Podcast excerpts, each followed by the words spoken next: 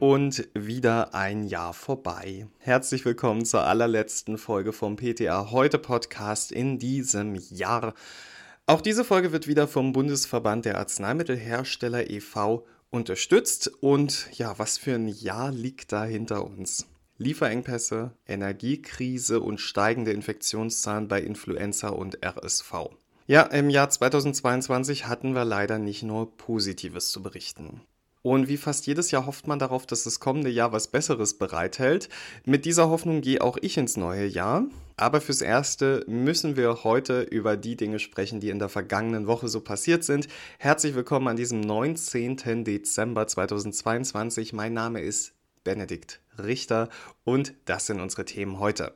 Erstes Thema Sachsen, endlich wieder ein Tarifvertrag. Nächstes Thema Lieferengpässe, das empfiehlt das BfArM. RSV, Grippe oder Corona? Das ist hier die Frage. Und rezeptfrei, das erwartet uns 2023.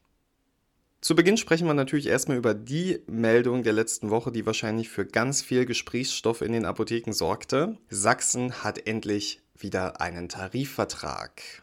Und da kamen in der letzten Woche viele, viele Fragen in den sozialen Medien auf. Zum Beispiel gilt es jetzt automatisch für mich. Was hat es mit dieser Vergütung für Fach-PTA auf sich und so weiter? Die Kolleginnen von PTA heute haben mal alle wichtigen Fakten zusammengetragen. Den ganzen Artikel dazu findet ihr auf ptaheute.de. Am wichtigsten ist natürlich immer die Frage, wer hat denn Anspruch auf einen Tarifvertrag? Und da gilt in Sachsen wie im gesamten Bundesgebiet, der neue Tarifvertrag ist für eure Arbeitgeber nur dann verpflichtend, wenn sowohl ihr als Arbeitnehmer als auch euer Arbeitgeber Mitglied der jeweiligen Tariforganisation seid. Ihr als Angestellte einer öffentlichen Apotheke müsst also Mitglied bei der Apothekengewerkschaft ADEXA sein und euer Arbeitgeber muss tarifgebundenes Mitglied im Sächsischen Apothekerverband, dem SAV, sein. Die Mitgliedschaften sind jeweils freiwillig und im Verband kann man sogar zwischen einer Mitgliedschaft mit und ohne Tarifbindung wählen. Also Mitglieder mit Tarifbindung sind an die neuen Tarifverträge des Verbandes gebunden, Mitglieder ohne Tarifbindung nicht. Aber auch wenn diese Voraussetzungen auf euch nicht zutreffen, dann kann es für euch bedeutsam sein, denn einige von euch haben entsprechende Klauseln in ihren Arbeitsverträgen. Also wenn ihr in eurem Arbeitsvertrag eine Klausel stehen habt, die besagt, dass der jeweils gültige Tarifvertrag gilt, dann habt ihr auch Anspruch darauf. Formulierungen wie angelehnt an den jeweils gültigen Tarifvertrag oder orientiert sich am, die sind schwierig zu beurteilen und sollten durch einen Arbeitsrechtler überprüft werden. Und wenn in eurem Arbeitsvertrag ein genauer Betrag steht, wie das Gehalt beträgt 2500 Euro brutto, dann ergibt sich daraus leider kein Anspruch. Und wenn euer Arbeitsvertrag einen Zusatz enthält, der besagt, dass zukünftige Erhöhungen des Tarifgehalts auf die übertarifliche Zulage angerechnet werden können, dann hättet ihr erst wieder Anspruch auf eine Gehaltserhöhung, wenn das Tarifgehalt höher ist als der übertarifliche Betrag, der in eurem Arbeitsvertrag vereinbart ist. Auch in Sachsen wird das tariflich vereinbarte Gehalt wieder nach den Berufsjahren festgelegt. Die Berufsjahre werden immer ab dem ersten eines Monats gerechnet, wenn ihr immer mindestens 20 Stunden wöchentlich in der Apotheke gearbeitet habt. Dann wird jedes Jahr angerechnet. Bei Unterbrechungen kommt es darauf an, warum unterbrochen wird. Unterbrechungen wegen Elternzeit wirken sich nicht im vollen Umfang aus. Für ganz genaue Aussagen dazu könnt ihr als Gewerkschaftsmitglieder jederzeit bei Adexa nachfragen. Wenn ihr übrigens weniger als 20 Stunden pro Woche in der Apotheke arbeitet, dann wird das Ganze anteilig auf die Berufsjahre angerechnet. Der sächsische Tarifvertrag weist eine ganz besondere Neuerung auf, nämlich das zweite freiwillige Zusatzmodul für Fort- und Weiterbildung. Also zertifizierte Fach-PTA mit einer entsprechenden Qualifikation unter Anerkennung einer deutschen Landesapothekerkammer erhalten einen Zuschlag von 1,5 Prozent Fach-PKA für BWL und Marketing erhalten einen Zuschlag von 2,5 Prozent. Also in Sachsen werden endlich Fortbildungen finanziell honoriert. Was passiert jetzt mit euren alten Arbeitsverträgen in Sachsen, also den Verträgen, die vor dem 1. Januar 2023 geschlossen wurden? Ja, wie bereits gesagt, wenn ihr Mitglied bei ADEXA und euer Arbeitgeber tarifgebundenes Mitglied beim Arbeitgeberverband ist, dann gilt die Tarifbindung. Andernfalls sollte die Formulierung, dass der jeweils gültige Tarifvertrag gilt, enthalten sein, um von der Gehaltserhöhung zu profitieren. Wenn die Voraussetzungen nicht gegeben sind, dann bleibt ihr davon wahrscheinlich unberührt. Ganz genaue Aussagen dazu solltet ihr von ArbeitsrechtlerInnen einholen. Ja, für viele KollegInnen in Sachsen bedeutet der Tarifvertrag eine Gehaltserhöhung und die ist definitiv angebracht, denn in den Apotheken brennt die Luft. Die Lieferengpässe haben sogar mittlerweile die allgemeine Bevölkerung erreicht und es wird sogar bei der Tagesschau dazu berichtet. Ja, also sicherlich werden in den nächsten Tagen noch mehr Menschen bei euch stehen und anrufen und dringend Medikamente wollen. Wir kennen das Phänomen ja bereits. Grund genug für das Bundesinstitut für Arzneimittel und Medizinprodukte endlich Empfehlungen zu veröffentlichen. Am 30. November 2022 hat der Beirat zur Bewertung der Versorgungslage mit Arzneimitteln des BfArM in einer Sondersitzung getagt. Großes Thema war natürlich Ibuprofen und Paracetamol. Laut Marktdaten, die den Mitgliedern des Beirats vorlagen, ist dieser Engpass nicht entstanden, weil Präparate fehlen, sondern weil die Nachfrage aktuell erhöht ist. Die Daten sollen darauf schließen lassen, dass dem Markt rechnerisch für alle Produkte etwa ein durchschnittlicher Monatsbedarf zur Verfügung steht. Die in den letzten Monaten in dem Markt abgegebenen Produktionsmengen sollen sogar die Mengen aus dem Jahr 2019, also in dem Jahr vor der Pandemie, deutlich übersteigen. Es kann nicht ausgeschlossen werden, dass eine Verteilproblematik die mindestens regionale Unterversorgung verstärkt, heißt es außerdem. Ja, so. Was ist jetzt also der Vorschlag zur Verbesserung? Ja, basierend darauf natürlich Kontingentierung. Da hat man aber schnell gemerkt, dass das nicht ganz so gut funktionieren kann.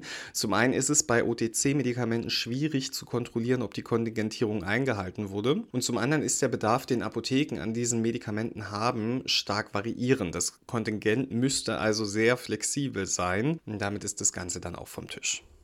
Aber folgende andere Vorschläge zur Verbesserung der Situation wurden festgehalten. Eine Bevorratung, die über das Maß eines wöchentlichen Bedarfs hinausgeht, soll sowohl in öffentlichen Apotheken als auch in vollversorgenden pharmazeutischen Großhandlungen unterbleiben.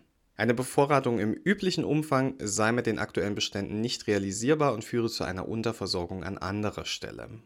Außerdem empfiehlt der BfArM-Beirat für Paracetamol und Ibuprofen unter Berücksichtigung des Alters der Patientin oder des Patienten die Abgabe einer festen oralen Darreichungsform zu prüfen. Bei teilbaren Tabletten würde in den Fachinformationen die Einnahme für Kinder ab vier Jahren bei Paracetamol und ab sechs Jahren für Ibuprofen angeführt. Außerdem wird betont, dass ab neun Jahren Ibuprofen und Paracetamolsäfte nur noch auf Rezept abgegeben werden sollen. Und wie schon im August festgehalten, wurde auch jetzt nochmal gesagt, dass die Rezeptur bzw. Defekturherstellung möglich wäre. Alles tolle Ideen. In der Praxis kämpfen Apotheken dann natürlich mit dem Personalmangel damit, dass sie nicht mal einen Wochenbedarf bestellen können und natürlich damit, dass eine Rezeptur wesentlich teurer wird als ein Fertigarzneimittel. Sollte also klar sein, dass die Ursache des Problems damit keineswegs behoben wird. Medienberichte, wie knapp Medikamente sind, die werden diesen Effekt wahrscheinlich noch verstärken. Wir erinnern uns da an die Hamsterkäufe von Nudeln und Toilettenpapier in der Corona-Zeit und dann die von Sonnenblumenöl zu Beginn des Ukraine-Krieges. Da kann die Apotheke leider nur begrenzt Einfluss drauf nehmen. Ein weiteres Problem, was die Schlagzeilen aktuell beherrscht, das sind erhöhte Infektionszahlen von Atemwegserkrankungen. Bei uns in Berlin fallen deshalb schon komplette S-Bahn-Linien aus, weil das Personal krankheitsbedingt fehlt. Insgesamt leidet derzeit jeder Elfte an einer Atemwegsinfektion. In einem aktuellen Bericht vom Robert Koch Institut ist die Rede von über 27.000 neuen laborbestätigten Influenza-Fällen in der vergangenen Woche. Bislang war jeder zehnte Patient im Krankenhaus. 30 Menschen sind verstorben und laut aktuellen Zahlen hat etwa jeder zweite Patient mit Atemwegserkrankungen Influenza. Aktuell. Das RKI spricht bei akuten Atemwegserkrankungen von einer steigenden Tendenz bei Influenzaviren. So erhöhte sich die Influenza-positiven Rate von der 47. auf die 48. Kalenderwoche von 36% auf 51%. Und auch bei hospitalisierten PatientInnen, also solchen, die im Krankenhaus sind mit schwerer Atemwegserkrankung, nahmen die Influenza-Diagnosen innerhalb einer Woche von 12% auf 18% zu. Bei RSV, das auch aktuell in aller Munde ist, da sieht es etwas besser aus. Die RSV-positiven Rate sank im ambulanten Bereich von 19 auf 15 Prozent. Und bei den im Krankenhaus behandelten Kindern im Alter bis vier Jahre blieb die RSV-Diagnose mit 61 Prozent sehr hoch verglichen mit der Vorwoche. Da waren es 59 Prozent, gilt es aber als stabil. Und seit September steigen auch schon die Fallzahlen bei RSV. Und wenn wir von Atemwegsinfekten reden, dann müssen wir natürlich auch Covid erwähnen.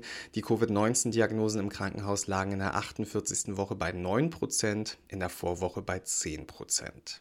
Also kein Wunder, dass gefühlt momentan alle krank sind. Euch drücke ich die Daumen, dass ihr gesund bleibt und Weihnachten genießen könnt und allen von euch, die vielleicht gerade krank sind, dem wünsche ich ganz, ganz schnelle Genesung. Denn schließlich wollen wir alle gesund ins neue Jahr starten und da schließt sich jetzt doch super ein Ausblick ins neue Jahr an, unser letztes Thema für 2022. Vier Wirkstoffe bzw. Wirkstoffkombinationen werden im neuen Jahr vermutlich aus der Rezeptpflicht entlassen. Das sind drei Antihistaminika und Zytisin zur Rauchentwöhnung. Am 25. Januar 2023 wird der Sachverständigenausschuss für Verschreibungspflicht tagen. Tagesordnung wurde vor einigen Tagen veröffentlicht und beim Lesen begegnet uns ein alter Bekannter, nämlich Bilastin. Letzten Februar war die Verschreibungspflicht für 20 Milligramm mit Beschränkung der Anwendung auf Erwachsene und Jugendliche ab 12 Jahren aufgehoben worden. Und auf der Tagesordnung für 2023 stehen jetzt auch die 10 Milligramm. Wie relevant das ist, wird spannend. Ein Produkt mit 20 Milligramm befindet sich in Deutschland nicht mehr im Handel. Könnte also passieren, dass es dem nächsten Produkt mit 10 Milligramm Belastin gibt. Bleibt wie gesagt spannend. Auch Olopatadin soll zur Anwendung am Auge aus der Verschreibungspflicht entlassen werden. Da sind derzeit zwei verschiedene Augentropfenpräparate im Handel, einmal von Novartis und einmal von Microlabs. Und im Nasenspray Rialtris von Berlin Chemie ist ebenfalls Olopatadin enthalten, und zwar in der Kombination mit Mometasone Furoat. Auch die Kombination aus Acelastin und Fluticasonpropionat könnte bald rezeptfrei erhältlich sein. Die Kombination findet man im Dymista Nasenspray von Medapharma. Und passend zu eventuellen Neujahrsvorsätzen wird auch der Wirkstoff Zytisin diskutiert. Zytisin konkurriert mit Nikotin um dieselben Rezeptoren und verdrängt Nikotin allmählich aufgrund seiner stärkeren Bindungsaffinität. So sollen Entzugserscheinungen von Nikotinabhängigen gelindert werden. Also Medikamente mit Zytisin können zur Raucherentwöhnung eingesetzt werden. Zugelassen ist da das Medikament Asmoken seit Dezember 20. Aktuell ist es noch verschreibungspflichtig. Und dann hätten wir noch das Präparat Pentoforyl mit dem Wirkstoff Nifuroxazid. Das könnte eventuell in die Verschreibungspflicht rutschen. Auch das wird am 25. Januar diskutiert. Also auch im Jahr 2023 müssen PTA gut informiert bleiben, das merken wir. Und wenn wir von PTA heute euch dabei unterstützen können, dann freut uns das sehr. Wenn ihr noch weitere interessante Infos möchtet zum Thema Gesundheit, dann bekommt ihr die im Podcast Gesunde Perspektiven vom BAH. Also wenn man so nach den Feiertagen so ein bisschen vollgefuttert herumliegt, dann ist so ein Podcast vielleicht eine ganz feine Idee. Mir bleibt jetzt noch, euch für dieses Jahr im Podcast zu danken. Vielen Dank für eure Unterstützung und für eure Arbeit in den Apotheken.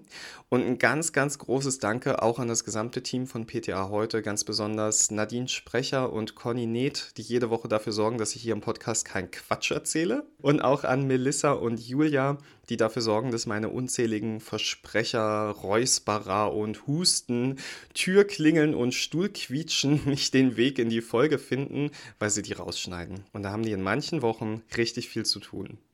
Für mich war es das für 2022. Ich wünsche euch einen guten Rutsch ins neue Jahr, schöne Feiertage und ich hoffe, ihr könnt euch erholen. Wenn ihr mögt, dann hören wir uns nächstes Jahr wieder. Ich werde auf jeden Fall da sein. Bis dahin und gehabt euch wohl.